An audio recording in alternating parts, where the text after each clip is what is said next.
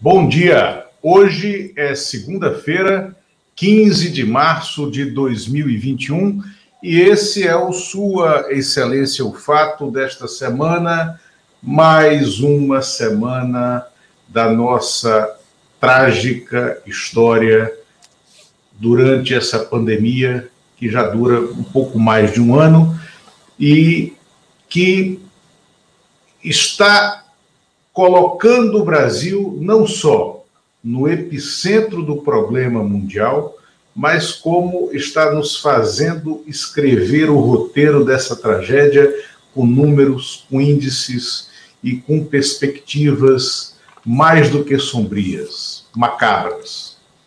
O Brasil abre a semana do, do meio do mês de março né, é, acéfalo no Ministério da Saúde, como já estava, porque toda a orientação foi contra a ciência, contra a saúde e contra a humanidade, mas, como, como eu antevi aqui, o Eumano fez questão de sublinhar, eu nunca faço previsão de queda, mas eu faço, gosto de fazê-lo, são apostas da vida, e eu dizia, por tudo que se desenhava dentro do governo, que o Pazuello não emplacaria o fim de semana. Ontem, de manhã, ele já amanheceu fora do carro, desconvidado. E Jair Bolsonaro tinha um nome para levar ao ministério: uma mulher médica, cardiologista, formada pela UNB e é, há 14 anos atendendo no INCOR de Brasília e nos hospitais da rede DF Star, Ludmila, Ludmila Adjar, que foi conversar com Bolsonaro no Palácio do Planalto, no Palácio da Alvorada, é, expôs os pontos de vista dela de maneira muito clara e pragmática, disse que não era negacionista, que era contra o tal do falso tratamento precoce é, para o coronavírus, que era contrária à cloroquina, e aí ela começou a conhecer o inferno do bolsonarismo, porque aí ela começou a ser combatida com sagacidade, com fervor por parlamentares bolsonaristas, por apoiadores de internet que o Bolsonaro ouve tanto e pelos filhos do presidente e também pelo presidente do PTB, Roberto Jefferson, que inviabilizou completamente a ida dela para o ministério, e em razão disso, está aqui a nota com que o Lauro Jardim é, não conseguiu sair de férias. É, ele estava viajando agora de manhã, mas deixou de férias é, por duas semanas e deixou essa nota para o Globo. Ludmila Adjar não será ministra.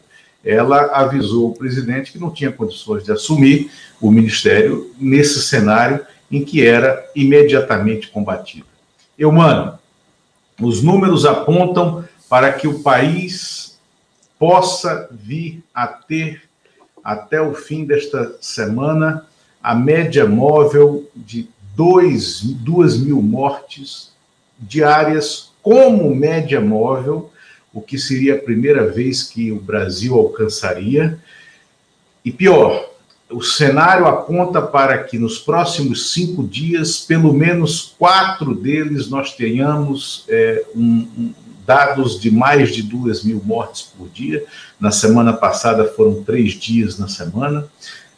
E mais dramático ainda, a gente dizia aqui no dia 1 de março, quando fizemos um programa também numa segunda-feira, que tudo levava a crer que no dia 31 de março o Brasil teria 300 mil mortes por coronavírus.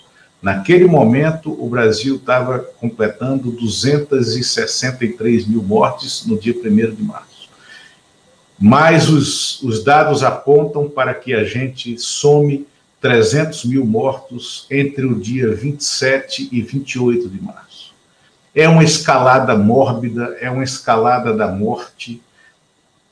O país continua chorando seus mortos, sem governo, sem rumo na pandemia. Somos um dos países mais atrasados no, dos que estão vacinando no ritmo de vacinação. O Brasil tinha capacidade instalada para vacinar 10 milhões de pessoas por semana, em razão do Programa Nacional de Imunização, PNI, que historicamente foi construído dentro do Ministério da Saúde. O Brasil não consegue vacinar hoje nem 250 mil pessoas por dia. É uma loucura, é inacreditável o que está acontecendo. Não atingimos sequer 5% né, da nossa população vacinada. Estamos em 42 lugar no ritmo de vacinação. E sem vacina em massa não conteremos a pandemia. Eu, mano, o que acontece? Bom dia, Lula. Bom dia, pessoal que nos acompanha. Olha, é o pior dos cenários, né? Imaginamos, vamos imaginar um ano atrás, quando tínhamos aqui os primeiros reflexos aqui da, da pandemia no Brasil, não imaginávamos que um ano depois estaríamos é, em curva ascendente, é, com chegando aí esse mês, como você bem diz, nós vamos chegar provavelmente, infelizmente, na casa dos 300 mil mortos em decorrência do coronavírus. É, e o Brasil não aprendeu nada em um ano, né, Lula? O Brasil, nada. Nada. Durante, um, durante um ano, é o que se viu foi o país é, se negando a seguir o caminho que a maioria das nações tomou, quase todas as nações, é, de um combate científico, de um combate com as práticas sociais adequadas, mas o que nós vimos no Brasil foi um movimento contrário a isso desde o início por parte do Bolsonaro, não somente por ele, mas principalmente por ele.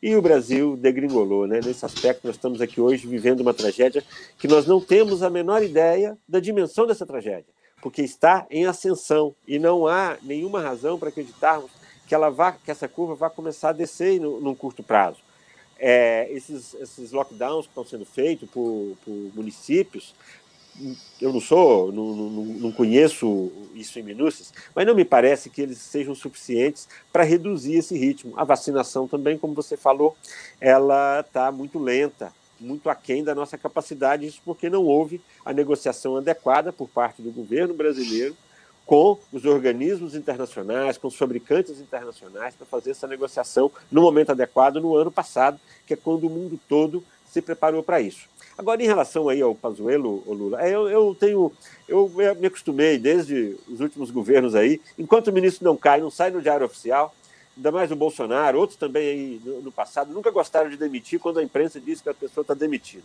Pazuello, se você se lembrar, no meio do ano passado ele teve uma briga com o Gilmar, parecia que ele teria caído também, não caiu, continuou. Então agora parece que ele realmente está cansado, parece que ele não está aguentando mais. E aí tem a questão política mais importante, que é o como o Centrão está operando nessa substituição, provável substituição de, de, do Pazuello no Ministério da Saúde. O que mais me chamou a atenção, Lula, o que mais me chamou a atenção, pessoal, é que o, o, o, o Bolsonaro, ele, a primeira conversa que ele teve com a Ludmila Adjar, é, uhum. médica reconhecida, foi médica, inclusive, do Pazuello e não receitou cloroquina para ele, aparentemente, porque ela é contra. Ela foi médica do Pazuello com Covid e ela é contra a cloroquina. Quer dizer que o ministro da Saúde não deve ter tomado cloroquina, né? É a conclusão mais óbvia que a gente tem.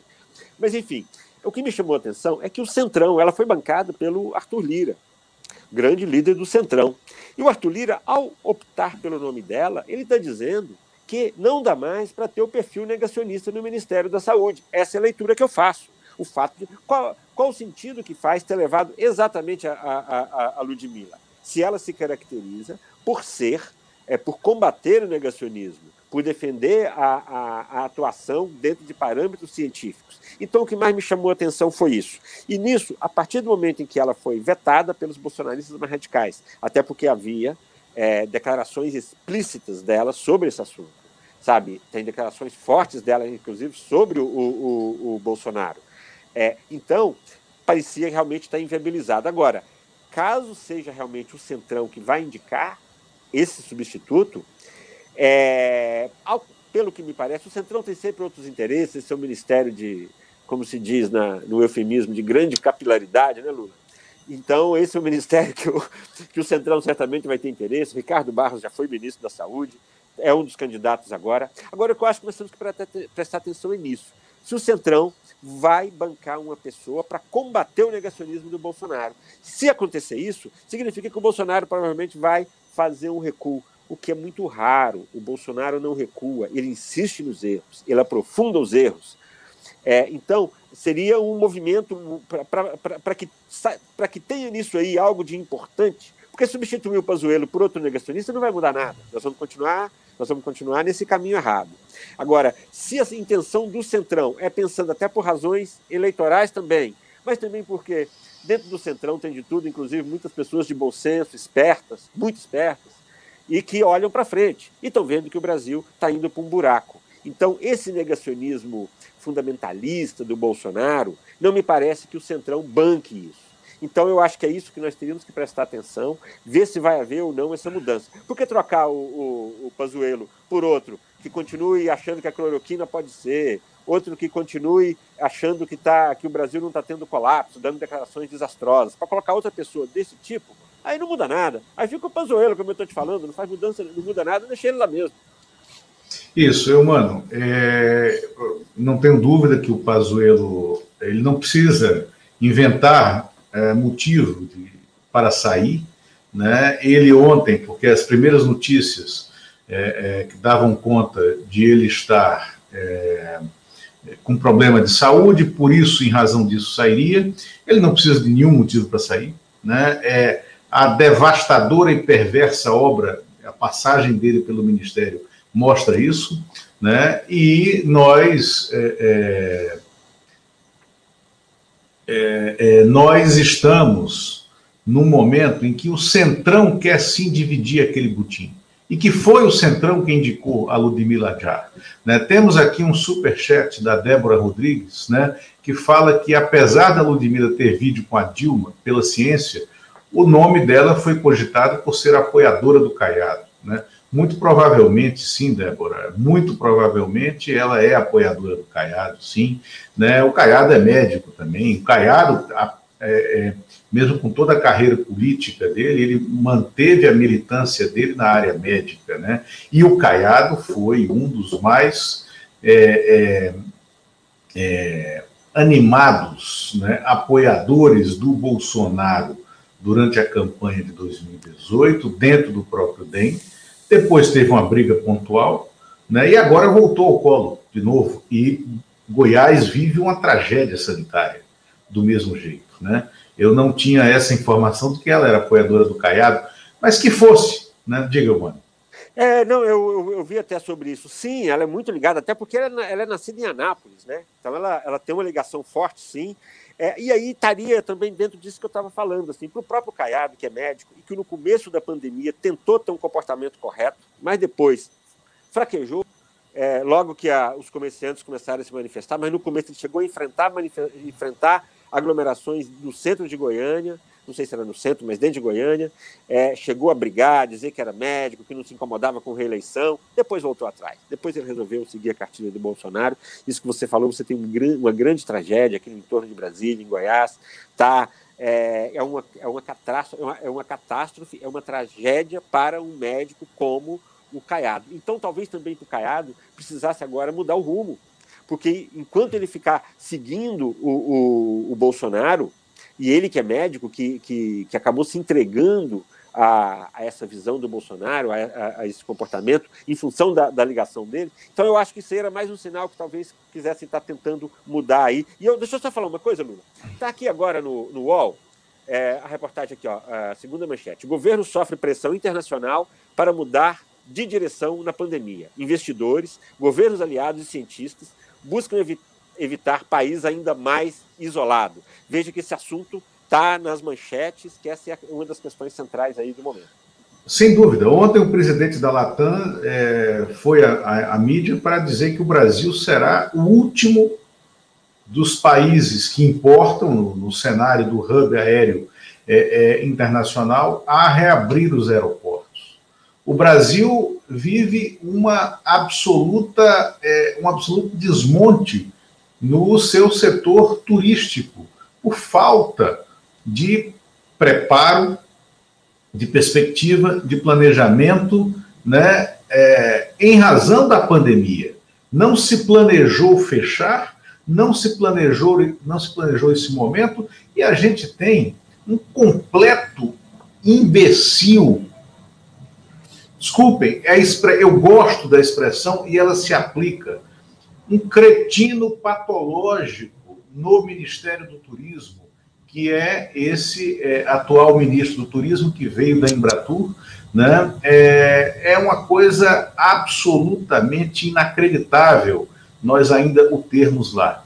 A Esther Luiza Rosso Trevisan fala aqui na, num comentário sobre o, o, Ministério da Saúde envolve muito poder e dinheiro. Sim, era aí que eu ia, nesse ponto que eu parei o comentário. Sim, o Centrão quer, o Centrão sabe os caminhos. O Ricardo Barros, né, que é um nome provável, que é o líder do governo na Câmara, que foi ministro do Temer né, no Ministério da Saúde, né, é um dos nomes cotados, junto com um tal de doutor Luizinho, que é um médico, deputado do PSL do Rio de Janeiro, né, também integrante do Centrão, é, que também pode virar ministro. Mas vamos falar do Ricardo Barros, que gosta da cadeira, que quer, que sabe os caminhos, que esteve lá no, no governo Temer, que aparelhou todo o Ministério da Saúde, que desmontou a estrutura técnica do Ministério da Saúde, que meteu a mão na, na Anvisa e na ANS,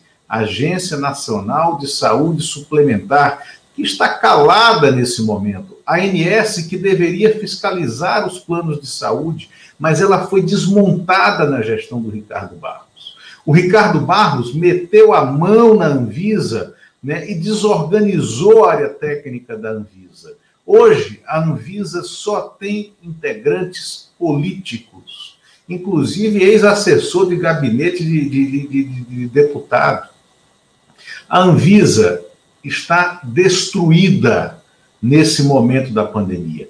O Ricardo Barros é, quis fechar contratos para a instituição de um aplicativo de saúde que custava 17 milhões de reais, mas ele queria dividir a conta com empresas que tinham interesse no Ministério da Saúde e que o ajudassem a implantar aquilo. Então, né, é, o Ministério da Saúde, que é fundamental no combate à pandemia e na liderança contra esse processo de transformação paulatina do Brasil num Estado párea no mundo, ele hoje está sendo negociado nas burras do Congresso Nacional em razão de maior ou menor apoio político. E isso é uma tragédia para a gente.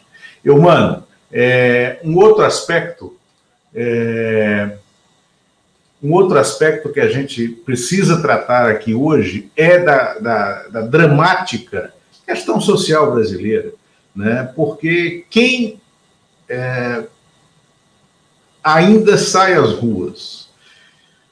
Quem, por necessidade, por necessidade é, é, de abastecimento, ou por necessidade psicológica, ou é, por curiosidade antropológica, circula dentro do seu carro e olha a cena urbana brasileira, seja em São Paulo, seja em Brasília, no Rio de Janeiro, Recife, Salvador ou Fortaleza, no, ou qualquer outra grande ou média cidade brasileira. Porque esse drama, eu vou falar agora, que é o drama da economia, que é o drama social, está radicalmente implantado, instalado nas cidades médias brasileiras. Há fome, eu mando. Há fome. Há desemprego há desespero. Né? E isso também está se configurando. A, a crise econômica é dramática. Esta semana, o país tem um, um, um problema contratado na sua área da economia. O Copom terá que aumentar a taxa Selic pela primeira vez, será um, vai iniciar um ciclo de aumentos né, entre 0,25 e 0,75 é o que se especula. Hoje a taxa básica de juros está em 2%, é o piso histórico, já deveria ter, ter aumentado. Né? Nós estamos numa escalada inflacionária, né? todos precisamos comprar comida, a inflação de alimentos né, é hoje é, da, é, um dos maiores problemas do país e um dos maiores problemas nesse momento da pandemia. Nós estamos aqui com uma pressão inflacionária. É possível que a taxa atinja os 7 a 7,3% de inflação nesse mês de março. Né? Isso impacta a dívida, é, é, a dívida interna. Né? O país não tem instrumentos para sair dessa crise. Né? Iniciará um ciclo de aumento da taxa de juros. Né? É, e nós, como chamava atenção para o problema no Ministério da Saúde no começo da semana passada, nós teremos um problema no Ministério da Economia, né, e a possível insatisfação e saída de outros assessores do é, é Paulo Guedes e mais. E aí voltamos para o Centrão. É muito possível que a necessidade de composição dentro do parlamento leve o governo a não só fazer uma troca de nomes no Ministério da Economia, mas de tirar pedaços do Ministério da Economia e recriar ministérios, como o Ministério de Desenvolvimento Industrial e talvez o Ministério do Planejamento, né? e devolver esses ministérios a políticos para construir o quê? A gente está falando de quê? De que tipo de programa? Né? É, como você vê a, o drama social brasileiro? Ô Lula, que momento difícil, né? O Brasil, o Brasil caminhava para pelo menos reduzir a pobreza, né? Nós nunca resolvemos o nosso problema de distribuição de renda, porque os nossos ricos continuaram enriquecendo quando os pobres é, tiveram a melhora de vida nos, nos, últimos 20 anos aí, depois isso voltou a piorar né, nos últimos anos. É, então, assim, eu acho que esse cenário que você fala é real. Eu, eu, saio, quase não saio de casa, eu vivo em quarentena há um ano dentro de casa, trancado, saio muito pouco, não saio do Distrito Federal há um ano, circulo muito pouco aqui pela cidade mesmo, mas, já, mas eu faço isso e quando eu faço eu me assusto. É, você tem você tem pessoas cada vez mais, você tem pessoas pegando lixo, sabe, pegando comida no lixo, você vê cada vez mais. Isso estou falando aqui dentro do plano piloto de, de Brasília, que sempre teve isso, mas você nota isso é, com mais evidência, uma mudança até talvez no perfil dessas pessoas. Estou falando pelo que eu observo.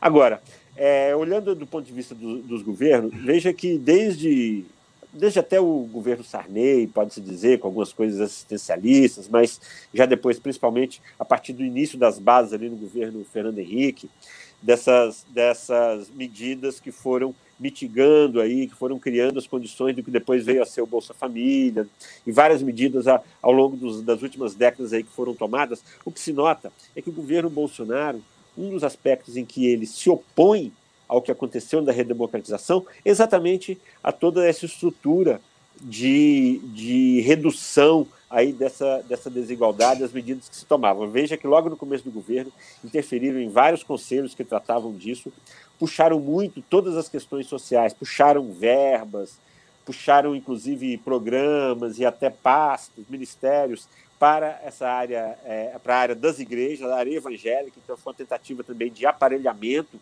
desses programas. E você não vê nesse governo, o Paulo Guedes, você não vê nenhuma preocupação social no Paulo Guedes. É, nenhuma. Isso quando parece até uma retórica, mas se você pensou onde é que o Paulo Guedes se preocupou em criar, ao longo dessa pandemia, criar um, um, um modelo de, de, de, investimento em áreas, criar um modelo para qualificação das pessoas. Eu, recentemente, Lula, fiz uma, uma reportagem sobre desemprego no Brasil. Isso tem um mês e meio, mais ou menos, que eu fiz isso. Eu estava pegando ainda dados de, de janeiro, é, mas já apontando o início ali de fevereiro. E o cenário é o pior possível. É, é até porque, como está tá demorando a, a, a aprovação aí do auxílio emergencial, que vai ser menor, e já vai reduzir muito. Então você tende a ter esse aumento da pobreza com, com o fim, com a demora e com a redução do auxílio emergencial, você não tem é, áreas em que você aposte, em que você vai, vai absorver esse, esse desemprego que está que tá, que tá crescente, que está, se não me engano, está em torno de 13 milhões de, de pessoas. Às vezes 13,8 milhões de brasileiros da de população economicamente ativa, e a perspectiva é que chegue no final de junho a 15 milhões. Olha só. Então, veja bem, tudo isso daí é, leva a, a, uma, a, uma, preocupação, porque você não vê medidas do governo que sejam é, efetivas, que sejam eficientes para combater isso. Eu vejo até que nessa reportagem, até eu, eu peguei uma entrevista do Glauco Arbex, ah, é, Arbix. Glauco Arbix. Arbix, é, sociólogo que atua, que atua nessa área de, de tecnologia, e ele falando como o Brasil está ficando atrasado, porque você não tem uma qualificação da nossa mão de obra no momento em que você está tendo é, é, uma, uma, necessidade imensa disso acontecer, e você está tendo assim, a nossa industrialização. Ela, ela, a, a nossa indústria ela andou para trás, então também ela não se qualificou também. Então nós estamos ficando com uma geração que vai ficar sem qualificação, sem mercado de trabalho, e esse é o cenário que tende a piorar. E aí, um último aspecto, Lula, que me preocupa nisso é porque se vê por parte do Bolsonaro, particularmente, mas também de pessoas que, que o seguem, como o próprio, principalmente o Eduardo Bolsonaro, filho dele, deputado federal, que é uma tentativa de instrumentalizar essa crise e de apostar em algum tipo de violência nisso. Você veja que o Bolsonaro, de vez por outra, fala em distúrbio, vez por outra. E veja bem, quem conhece esse tipo de manifestação se infiltra de tudo nesse tipo de manifestação. Então, manifestações que às vezes nascem por pessoas que estão insatisfeitas com a inflação que começa a subir, você pode ter muito bem uma, uma infiltração e você ter a partir disso uma coisa muito pior. Há temores nas pessoas que acompanham isso de que esse tipo de coisa seja usada pelo Bolsonaro para no ano que vem tentar forçar é, a continuidade do seu governo de alguma maneira, tentar forçar um, um resultado da eleição. É, essa, essa, há uma preocupação muito grande com porque você mistura crise social com aumento do, de armamentos por parte de pessoas que detêm esses armamentos. Isso mistura milícia com colecionadores, com áreas, com vasos comunicantes desse mundo todo.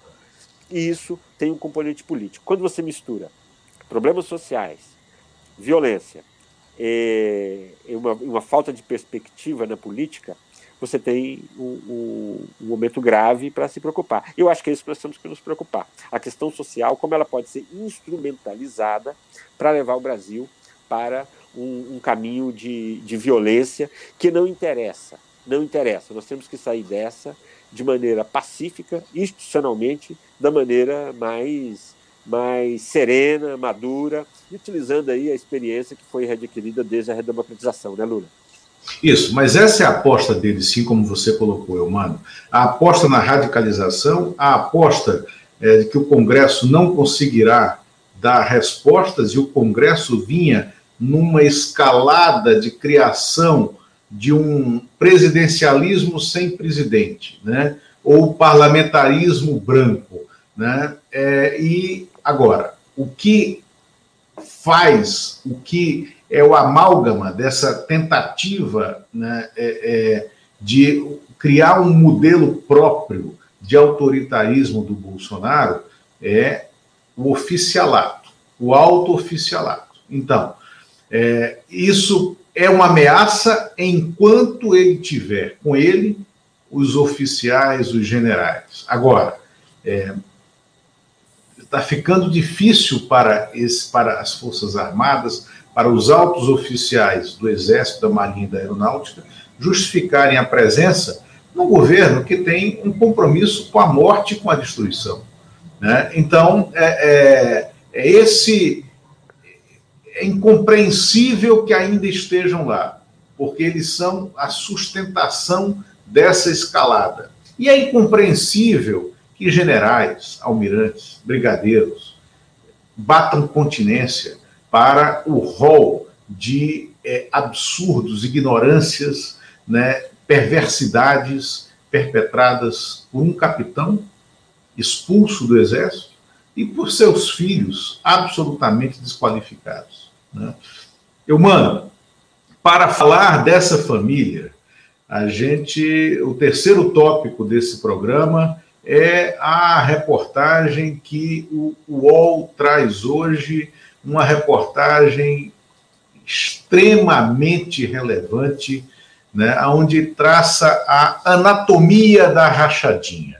É inacreditável, eu vou passar aqui na página. Né, é, então, a quebra de sigilos bancário e fiscal de pessoas e empresas ligadas ao senador Flávio Bolsonaro revela indícios de que o esquema da rachadinha também ocorria nos gabinetes do pai, o presidente Jair Bolsonaro, quando ele era deputado federal, e do irmão, o vereador Carlos Bolsonaro.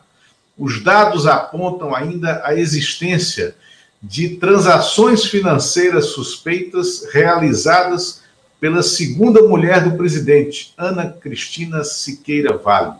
O UOL teve acesso às quebras de sigilo em setembro de 2020, quando ainda não havia uma decisão judicial contestando a legalidade da determinação da Justiça Fluminense e veio, desde então, analisando meticulosamente 607.552 operações bancárias distribuídas em 100 planilhas, uma para cada um dos suspeitos. O STJ anulou o uso dos dados resultantes das quebras de sigilo no processo contra Flávio. Vocês sabem que o STJ é muito dócil à família Bolsonaro. Mas o Ministério Público Federal recorreu junto ao STF. O UOL avalia que há interesse público evidente na divulgação das informações que compõem as reportagens. Né? A reportagem do UOL é dos jornalistas Amanda Rossi, Flávio Costa, Gabriela Sá Pessoa e Juliana Dalpiva, em São Paulo e no Rio de Janeiro. E chegou aqui essa coisa, essa planilha espetacular. Caso 1. O então deputado federal Jair Bolsonaro empregou em seu gabinete por oito anos Andréa Siqueira Vale, a irmã de sua segunda mulher, Ana Cristina Siqueira Vale. Um ano e dois meses depois que a irmã deixou de trabalhar para Jair Bolsonaro, Ana Cristina a ex-mulher de Bolsonaro, ficou com todo o dinheiro acumulado na conta em que Andréa, irmã dela, aparecia como titular e recebia o salário. O saldo era equivalente a 110 mil reais em valores de hoje. Caso 2. Mariana Mota, ex-chefe de gabinete de Flávio Bolsonaro na Alerj, costumava fazer pagamentos de despesas locatárias de uma kitnet no centro do Rio, onde morava o célebre Leonardo Rodrigues de Jesus, Léo Índio, primo do senador. O dinheiro provinha da conta da então chefe de gabinete e as transferências ocorreram ao longo do ano de 2007. Caso 3. Quatro funcionários que trabalhavam para Jair Bolsonaro na Câmara dos Deputados retiraram 72% de seus salários em dinheiro vivo. Eles receberam 764 mil reais líquidos entre salários e benefícios e sacaram 551 mil reais em espécie das contas da Câmara dos Deputados. E caso 4, ao menos quatro funcionários do gabinete do vereador Carlos Bolsonaro sacaram 87% de seus salários em dinheiro vivo. Juntos, retiraram 570 mil reais em dinheiro vivo. O Ministério Público do Rio de Janeiro apura se o vereador contratou funcionários fantasmas e foi beneficiado pelo esquema de rachadinha que é célebre dessa família. Desculpe, vem ao caso. Miliciana dessa família que está no poder, desse presidente que governa com e para os seus filhos, né, e seus filhos que estão todos envolvidos, e ele também no esquema de rachadinhas, que tem que ser investigado e que representa o mais vil, a mais perversa forma de corrupção porque é de pessoas que burlam a lei para fingir que empregam outras pessoas e recebem dinheiro público que seria devido para salários de profissionais e ficam com ele. Isso é a família Bolsonaro e essa reportagem que está no UOL hoje, né, que amanheceu como manchete do site do portal UOL, é fundamental que seja lida e disseminada, porque é a anatomia de um roubo. Eu mando com você. Pois é, Lula. Eu acho que esse caso aí da, da família Bolsonaro, ela mostra um pouco aí do, do que foi a política brasileira aí na, nas últimas décadas também. Porque veja que rachadinha é uma prática que não só a família Bolsonaro pratica. Mas eu acho que os brasileiros votaram no Bolsonaro sem conhecê-lo. Eles conheciam o Bolsonaro boquirroto, falando absurdos, é, mas eles não conheciam esse Bolsonaro da, das rachadinhas. Esse Bolsonaro, da, de como ele utilizou a estrutura, e ele e, os, e pelo menos dois filhos, utilizaram a estrutura de seus gabinetes para fazer dinheiro. É, isso é o que está apontando essa investigação. Está na justiça ainda, mas essa reportagem do UOL, ela mostra o que já se suspeitava, que o que que acontecia na Alerj, no gabinete do então deputado estadual Flávio Bolsonaro, aconteceria, acontecia também aqui na Câmara do, dos Deputados, onde o, o, Jair Bolsonaro cumpriu 28 anos de, de mandato. Então, veja, Lula, é, e nós sabemos, esses, esses gabinetes são todos inchados. Nos últimos, nas últimas décadas aí, você tem é, cada gabinete desse é uma, é uma grande empresa quase, ela tem, tem orçamento, tem pessoal, tem você tem toda uma estrutura e cada você tem emendas, você tem várias maneiras que aquela daquela empresa ali funcionar. E o Bolsonaro arranjou dentro disso daí uma maneira, ele radicalizou aparentemente, pelo que diz aí essa, essa investigação e essa reportagem aí do UOL. Veja o que é a rachadinha. Ele contratam uma pessoa, na maioria das vezes fantasmas, que não vão trabalhar. No caso da, da irmã da, da ex-mulher, então mulher do, do Bolsonaro, é, ela trabalhava, morava em Resende, no Rio Grande do Sul, fazia lá atividades desde faxina, fisiculturismo, fisiculturismo e, e coisas assim, nada a ver com, com atividades de gabinete. E o salário dela era administrado pela irmã, que era casada com o Bolsonaro. É, então, isso você está burlando. Primeiro, você mostra que tem dinheiro sobrando aí nesses gabinetes.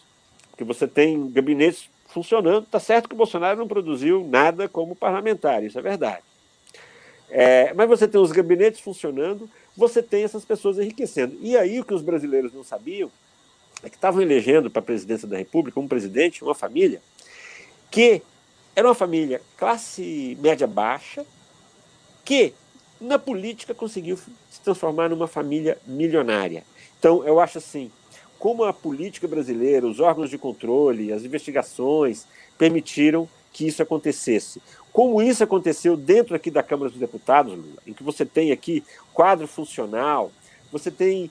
É, o que não falta é funcionário para fiscalizar o que acontece ali dentro. E você teve. Então, assim, acho que tem uma, uma imensa falha. Vamos centrar agora no caso do Bolsonaro aqui tem uma imensa falha dos órgãos de controle dentro da Câmara dos Deputados. Isso não acontece só em relação à, à rachadinha, não. Isso aconteceu durante décadas com, com passagens aéreas.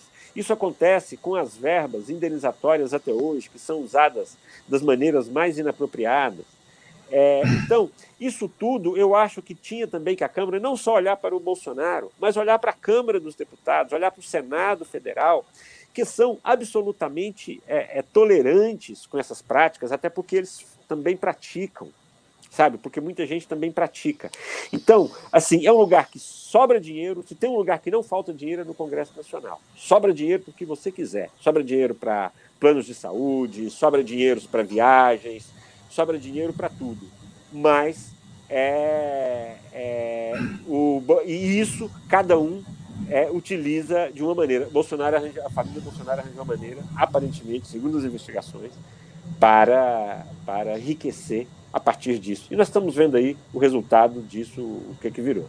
É mais ou menos isso aí o que eu, a impressão eu, mano, inicial. Isso, sem dúvida, e é, isso é fruto do, da absurda escalada das terceirizações né, é, no serviço público. E aí vamos falar das terceirizações no parlamento, no Congresso Nacional e nos parlamentos estaduais, na Câmara Legislativa, isso também é, é, se dá na Câmara dos Vereadores, aonde aí é, é, é, é primeiro o corpo técnico concursado tanto da Câmara dos Deputados quanto do Congresso Nacional é formado por uma elite e aí sim se aplica o termo elite, né? Absolutamente profissional e bem formada. Claro que há exceções, claro que há desvios, mas quem passa. Oi. Mas é isso que eu falo. Esse pessoal tão bem qualificado Sim. Podia, podia prestar atenção no que está acontecendo é isso, dentro da sua né? casa, né? É isso, então. O pessoal tão qualificado deveria pressionar ainda mais os parlamentares. Isso, isso é dito lá, e é dito muitas vezes para os próprios parlamentares, porque eu já ouvi isso sendo dito para parlamentares, por funcionários concursados. Você não manda em mim. Você está aqui por quatro anos e eu estou aqui por concurso. Né? E é isso. Então, tem que ter esse espírito de corpo. Não há, e eu falo para muitos jovens, jovens na faixa dos 25, 28, 30, 32 anos, animados ou desanimados né, com a cena nacional de emprego, é, que a elite, o topo da carreira é o consultor legislativo, tanto da Câmara quanto do Senado, mas sobretudo do Senado. O consultor, a consultoria legislativa concursada profissional do Senado Federal, em minha opinião, é o maior celeiro de talentos, de cabeças, de boas cabeças, né, é, e de excelentes profissionais. A Câmara devia prescindir do funcionário é, é, temporário, do funcionário não concursado, do comissionado, ou reduzir isso a um número muito pequeno, porque um gabinete funciona. Eu conheço muito bem. Eu conheço, mano, eu conheço muito bem aquela Câmara. Né? É verdade que, desde o Eduardo Cunha, tenho ido muito menos ao Congresso do que deveria e do que fui ao longo de minha vida mas eu sempre disse que a célula mínima de funcionamento disso que você fala, que virou uma empresa, cada gabinete é uma empresa. E o que o, o, a família Bolsonaro faz é criar uma forma de ganhar dinheiro ilegal dentro daquela empresa. Montou um sistema, mas um gabinete parlamentar funciona com quatro pessoas, além do parlamentar dentro do gabinete em Brasília e dois no Estado. Você não precisa mais do que isso. É inteligência. Você não precisa mais do que isso. Se você tem formação, se você tem projeto de país, se você vai lutar por ideias, você não precisa mais do que isso. Com seis funcionários, você exerce o mandato de forma exemplar e olhando para o país e para os problemas do país. O que essa família miliciana, corrupta, faz é destruir completamente uma estrutura que deveria estar montada para servir a população, para servir né, é, na ponta ao eleitor, né, para prestar contas dos mandatos. Né? Há parlamentares sérios, e eu te diria, eles são a maioria. Agora, há uma minoria extremamente corrupta que corrompeu a política, que corrompeu a rotina e que, infelizmente, para muitas pessoas, eles são é, é, dominantes lá dentro, dentro do parlamento. Né? E o que o UOL traz hoje, essa anatomia do roubo que se perpetrou nos diversos gabinetes que tem por chefes os Bolsonaro, tanto na Câmara Federal quanto no Senado e na Assembleia Legislativa do Rio e na Câmara de Vereadores do Rio, é uma reportagem extremamente didática que cada um de vocês tem que fazer circular, porque ela é o retrato da política como não deve ser, como não deve ser exercida. Lula, dá para a gente falar um pouco aí de 2022? Tranquilo. Toca. Temos um, temos um tempo aí, né? Sim. É, eu acho que vale a pena a gente retomar. A gente falou disso bastante a semana passada, mas eu acho que teve aí algumas pesquisas eleitorais aí da, da, no final da semana passada. Então eu acho que é muito interessante a gente ver, Lula. É, eu acho que tá, todo mundo já percebeu que a, a, decisão, por enquanto provisória ainda, vai ser, vai ser, vai ser vista, observada ainda, analisada ainda pelo plenário, mas a decisão do Faquin em relação aí ao, a, ao Lula, ao ex-presidente Lula, ela mexeu bastante aí na, no cenário político. Né? Você teve várias, vários movimentos depois disso. O governador João Dória acenou que pode não ser candidato à, à presidência da República, o que me parece até óbvio. Ele tem é muito mais fácil se reeleger governador de São Paulo do que se eleger presidente, ainda mais num cenário que tem Bolsonaro forte por um lado, ainda pelo menos, e Lula é, agora ressurgindo aí pela, pela, por outro lado. Então, realmente, o caminho aí pelo centro se estreitou. Então, são, são vários movimentos, e o que me, mais me chama a atenção é que, pela primeira vez, as pesquisas, aí tem uma pesquisa do IPEC, tem uma outra pesquisa publicada, são duas ou três pesquisas que foram publicadas, e o que se nota é que começa a aparecer como determinante para as eleições do ano que vem o antibolsonarismo. Vamos lembrar que o antipetismo talvez tenha sido a maior causa da vitória do Jair Bolsonaro. Havia um sentimento contra o PT, e em algum momento o Bolsonaro conseguiu é, convencer as pessoas que ele era a pessoa capaz de derrotar o PT. E junto disso veio aí um monte de coisa. É, agora, o antibolsonarismo, em função principalmente da pandemia, ele começa a aparecer, essa rejeição ao Bolsonaro é muito grande. Você teve também uma pesquisa publicada ontem pelo Globo, mostrando a, a, a rejeição ao Bolsonaro muito grande, acho que perde para o Dória, se não me engano. É, então você tem aí um cenário de antibolsonarismo que eu acho que devemos observar daqui para frente. Se isso se consolidar, em breve você vai ter os movimentos de, de afastamento do Bolsonaro, porque ninguém quer é, apostar suas fichas numa, numa aposta que vá, que tenha, assim, que não tenha, que a perspectiva de poder esteja diminuindo. E nesse aspecto eu acho que o Bolsonaro passa por um momento muito difícil. E aí, voltando ao nosso primeiro assunto, talvez isso tenha a ver com esse aceno que ele está dando para o Centrão, talvez seja isso, aparentemente é isso, de que é o momento de colocar uma pessoa não negacionista no ministério. A popularidade, o Jair Bolsonaro começa a perder terreno, é, começa a aparecer a entrada do Lula mexe completamente no tabuleiro. Uma coisa é o Haddad candidato pelo PT, a outra coisa é o Lula.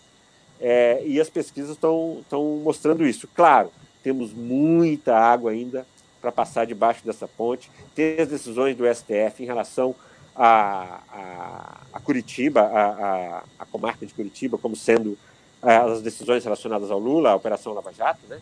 Tem as decisões relacionadas à suspeição do Moro, tudo isso vai interferir diretamente no quadro eleitoral. Então, eu penso que é, vale a pena observar isso, como essa, essa a, a, a aversão, como, é, como a rejeição ao Bolsonaro pode ser determinante para o ano que vem. E aí, nisso, é, aí sim, o candidato pode ser do centro, pode ser de centro-esquerda, pode surgir aí, pode chegar um momento em que qualquer um que vá para o segundo turno é, é, derrote o, o, Bolsonaro. E aí vem uma aposta minha, Lula. Eu, de vez em quando eu faço alguma previsão, até para até ver depois que eu errei.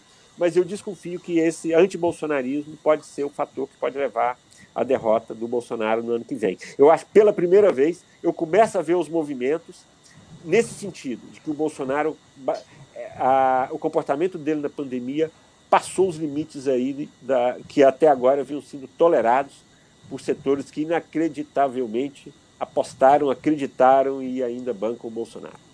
E aí está se consolidando um pouco aquilo que a gente chegou a falar aqui na sexta-feira, mano, é que o discurso do Lula, o pronunciamento do Lula na quarta-feira, é, ele fez com que o Lula se colocasse como é, um polo político e não apenas é, um um, um extremo esse polo seria um polo magnético. O problema né, do Lula estava no colo do Bolsonaro, ou seja, o Bolsonaro agora é, é, ele não é mais visto como personagem óbvio no segundo turno. E aí o centro liberal e democrático pode construir um nome que tire o Bolsonaro do segundo turno. Né? O que seria é, fabuloso ante a tudo que a gente está vendo. E aí deixa a disputa rodar com outro cenário nacional. Né? E, o, e nessa questão do Centrão, aí é informação. Né?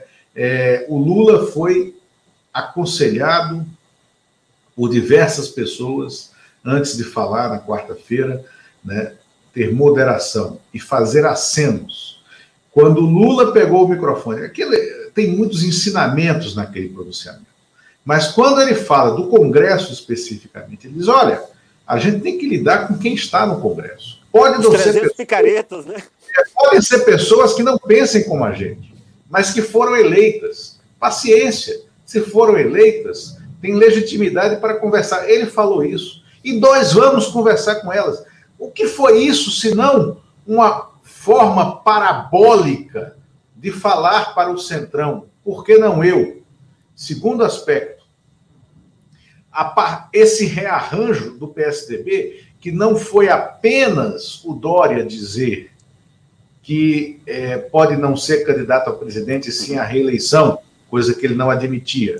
Foi também o Aécio Neves, que está sendo restaurado para a burocracia partidária, porque recebeu o apoio da burocracia partidária e se elegeu presidente da Comissão de Relações Exteriores da Câmara. O Aécio disse: o PSDB pode não ter a cabeça de chapa do centro liberal e democrático.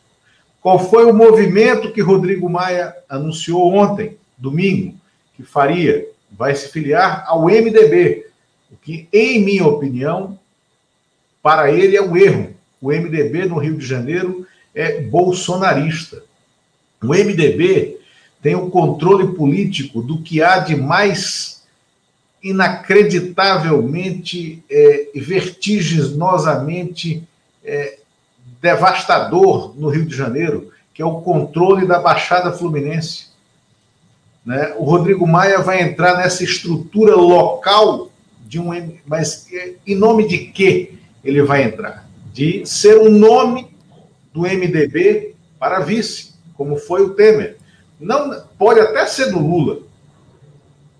Não imagino que isso esteja nos planos dele. Mas primeiro, conhecendo o PMDB, o MDB, como eu conheço, eles jamais deixarão que essa possibilidade recaia nas mãos de um neófito dentro do partido. O Temer só virou ministro, é, vice-presidente da Dilma, porque era o presidente do partido que controlava o partido. Né? E é, o PMDB jamais deixará que alguém que entrou ontem seja o candidato a vice, por exemplo. É, no Rio de Janeiro, o que é que se desenha?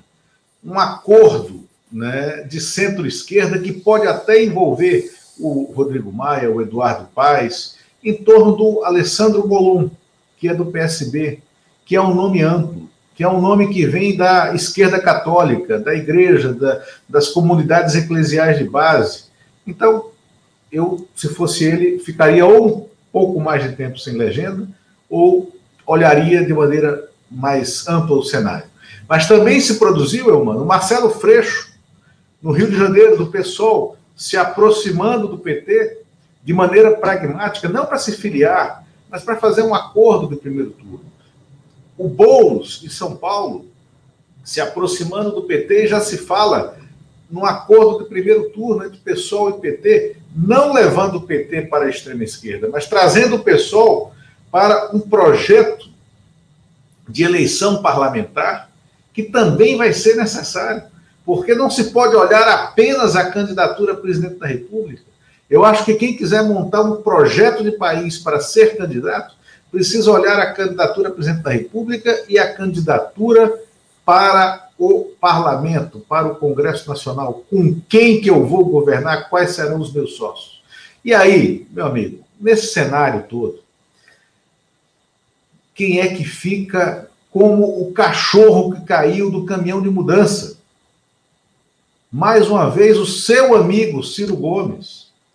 Né? É, o Ciro Gomes está perdido nesse cenário, porque ele consegue, de fato, né, ele consegue dinamitar todas as pontes que ele podia ter construído na política né, e tornar a travessia de qualquer rio absolutamente impossível e inviável para ele. Né? É, então, se há alguém deslocado nesse cenário, se chama Ciro Ferreira Gomes. Né? É isso, meu mano. Né? E com esse Posso falar tópico... só um pouquinho? Eu posso falar claro. só um pouquinho aí do, do, do Rodrigo claro. Maia? Não, aí, não só do Rodrigo Maia, mas do Aécio. Veja bem, o Rodrigo Maia, eu acho que ainda vai demorar um pouco a filiação, né? Ele depende aí de uma decisão do TSE para que ele possa sair do, do, do DEM sem perder o mandato. Então ainda está dependendo disso. Ele não, ele não, saiu ainda, talvez demore um pouco. É, aí eu tenho a impressão que a, a articulação dele aí com, com o MDB é evidentemente com Baleia Rossi, que é o presidente nacional do partido, e aí eu não sei o que, que o Baleia Rossi planeja para o MDB do Rio de Janeiro, e, e, aí o Rodrigo Maia se torna peça importante pela liderança dele. Sempre chamando a atenção que o Rodrigo Maia é ruim de voto, né? Ele não é um, um político que se caracteriza por voto. Agora, em relação ao Aécio Neves, ao Aécio, o que me chama a atenção, é, ontem o colunista Luiz Carlos Azedo, na, na, numa reportagem que ele fez para o final de semana, ele trata essa, essa declaração do Aécio de que o PSDB não necessariamente precisa ter cabeça de chapa no ano que vem, o Azedo trata isso como um aceno, veja bem, do Aécio ao Lula. Porque o Aécio, na Comissão de Relações Exteriores, o Aécio está fazendo oposição ao Bolsonaro na política externa. Os primeiros sinais dele são nesse sentido. Então, evidentemente, nós estamos tratando com uma raposa política, nós estamos tratando com um adversário histórico do PT, é um adversário recente do PT, adversário, é, talvez o maior adversário do, do, PT, um dos maiores, tem aí também o Temer, o, o, Eduardo Cunha aí no processo de impeachment da Dilma, mas o Aécio foi peça fundamental nisso, desde o momento em que ele questionou a, a vitória da Dilma em, em 2014. Mas o, o que mostra isso? Mostra que os políticos estão trabalhando mostra que os políticos estão jogando sinal e que o Bolsonaro existe um movimento dos adversários do Bolsonaro que começa, e isso começou, Lula, na minha opinião, na eleição para a presidência da Câmara e do Senado. Quando o PT, apesar de muita resistência interna, o PT fez um jogo muito pragmático nos dois, nos dois, tanto na Câmara quanto no Senado, e isso aproximou o PT de negociações que não se sabe ainda em que vão dar, mas que vão facilitar muito o primeiro turno e o segundo turno. Porque isso nós estamos falando não só da aliança para presidente da República, nós estamos falando de alianças estaduais, nós estamos falando de, de, do, da maneira de fazer a campanha, se você vai fazer uma campanha sanguinária, se você vai fazer uma campanha para destruir o, o adversário, ou se você vai ter uma campanha de boas maneiras, que eu acho que deveria ser praticada pelos nossos políticos. Está aí o meu, meu primo Ivan Silva, é, está aí assistindo a gente. Obrigado aí, Ivan. Prazer ter você aqui com a gente. E fazendo comentário aí sobre. E aí eu já vou falar no Ciro, viu, Ivan? É, aí temos o seguinte. Aí voltando, então, então já vou entrar no Ciro. Nessa questão do Aécio, mostra o profissionalismo que essas pessoas estão agindo. Não se pode descartar nada para o ano que vem. Claro que não vai ter uma chapa Lula-Aécio. Mas nós estamos falando disso, de boas maneiras nas campanhas, de como a campanha pode acontecer. Se o objetivo de todos for derrotar o Bolsonaro, fica fácil derrotar. Se for o objetivo de todos. Em relação ao Ciro, é isso que você falou, né, Lula? Acho que o Ciro ele, ele, ele esteve com a esquerda por um período, achava que a esquerda ia comprar o projeto dele, a esquerda não, com Lula particularmente, a esquerda não compraram o projeto dele, e ele foi, a partir desse momento, se distanciando desse campo, e ele tentou fazer um avanço pelo meio, na linha do antipetismo, na linha do antilulismo, mas isso ele, ele realmente ele não ele teve até azar, né? Porque no mesmo dia em que ele deu uma entrevista para o Kennedy Alencar do UOL, em que ele desanca a Dilma, chama a Dilma de aborto político, fala mais algumas coisas do Lula naquele dia da mulher, dia. inclusive. Oi? Dia, da, dia mulher. da Mulher. Exatamente. No mesmo dia, o Lula faz aquele, aquele discurso, que foi um discurso do ponto de vista político, um discurso fortíssimo, e que o Ciro aí não sobrou espaço para o Ciro. Porque aí, onde ele poderia crescer nas pessoas que acreditaram no Ciro como uma alternativa à esquerda, com o ressurgimento do Lula, ele perde esse espaço. No centro, ele vai ter de lutar muito. Primeiro, porque ele não é uma pessoa agregadora, ele é uma pessoa de difícil trato. Então, ele nunca teve facilidade no trato. Ele, ele, em algum momento, ele xingou alguma dessas pessoas com quem ele precisaria fazer acordo agora. Então, eu acho que é um momento muito ruim para o Ciro. Acho muito difícil ele encontrar espaço, ele ultrapassar os seus famosos 12%. E agora, claro, política, sempre as coisas podem mudar, tudo pode acontecer, mas esse é o momento em que o Ciro perdeu o bonde, podemos dizer assim.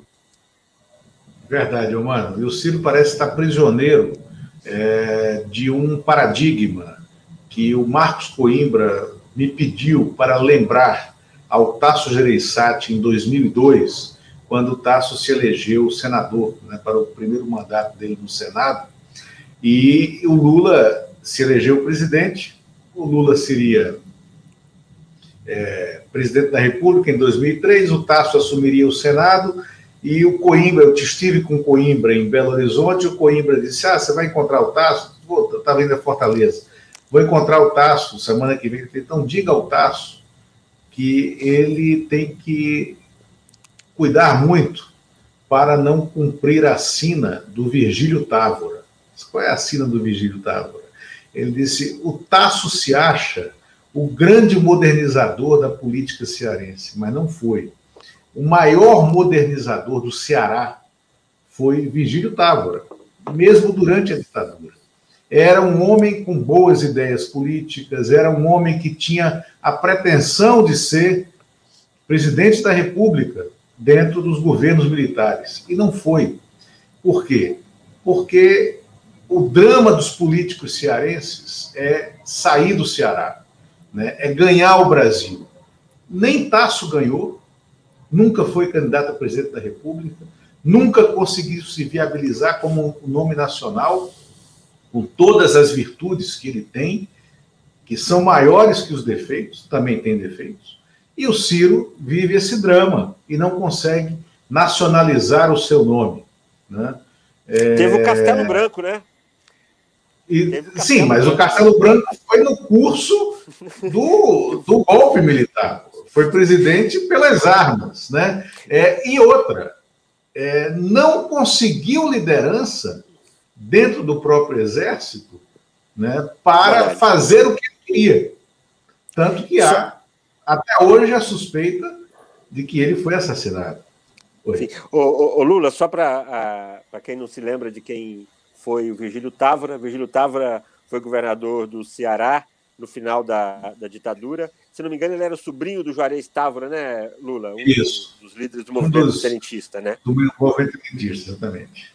E o, o Virgílio Távora, eu conheci o Virgílio Távora quando eu morei em Fortaleza, ele era governador, em 82, e depois eu conheci o Virgílio Távora como senador aqui em Brasília, um político de ideias fortes, é, apoiou a ditadura, né, um, um, apoiador entusiasmado aí da, da ditadura, mas um, um, político interessante e que ainda peguei ali o, o, o, final da, da carreira dele ainda. Mas é isso, Lula. Maravilha, obrigado, mano, obrigado né, ao, à assistência que só cresce né, a, a, ao nosso público, muito obrigado por isso. Na quarta-feira estaremos aqui. É, iríamos trazer, teve um, assim, um atropelo de agenda, também em razão da agenda política, claro. Né, o convidado que já tinha aceito, que já estava marcado, seria o Fernando Haddad mas em razão desse momento político dentro do próprio PT, aonde quem está falando é o Lula, e eles estão fazendo posturas internas, ele pediu para não vir na né, quarta-feira, a gente dá mais um tempo para que ele possa vir ao programa e falar com mais propriedade. Vamos trazer aqui a Lúcia Helena. Lúcia Helena é, é, é uma jornalista, a melhor jornalista da área de saúde de todo o Brasil, há pelo menos 25 anos, tem um blog de saúde no UOL, né? é a melhor analista da cena de saúde do país. E eu vou tentar trazer também o pessoal da FAPESP né, para fazer uma análise do momento sanitário, humanitário e da crise da pandemia na próxima quarta-feira. Estejam conosco. E no dia 31 de março, aí já confirmado também, agendado conosco, o ex-ministro Delfim Neto. Certamente será um debate espetacular. Obrigado, obrigado, mano. Um grande abraço. Abraço, Lula. Obrigado, pessoal. Até a próxima.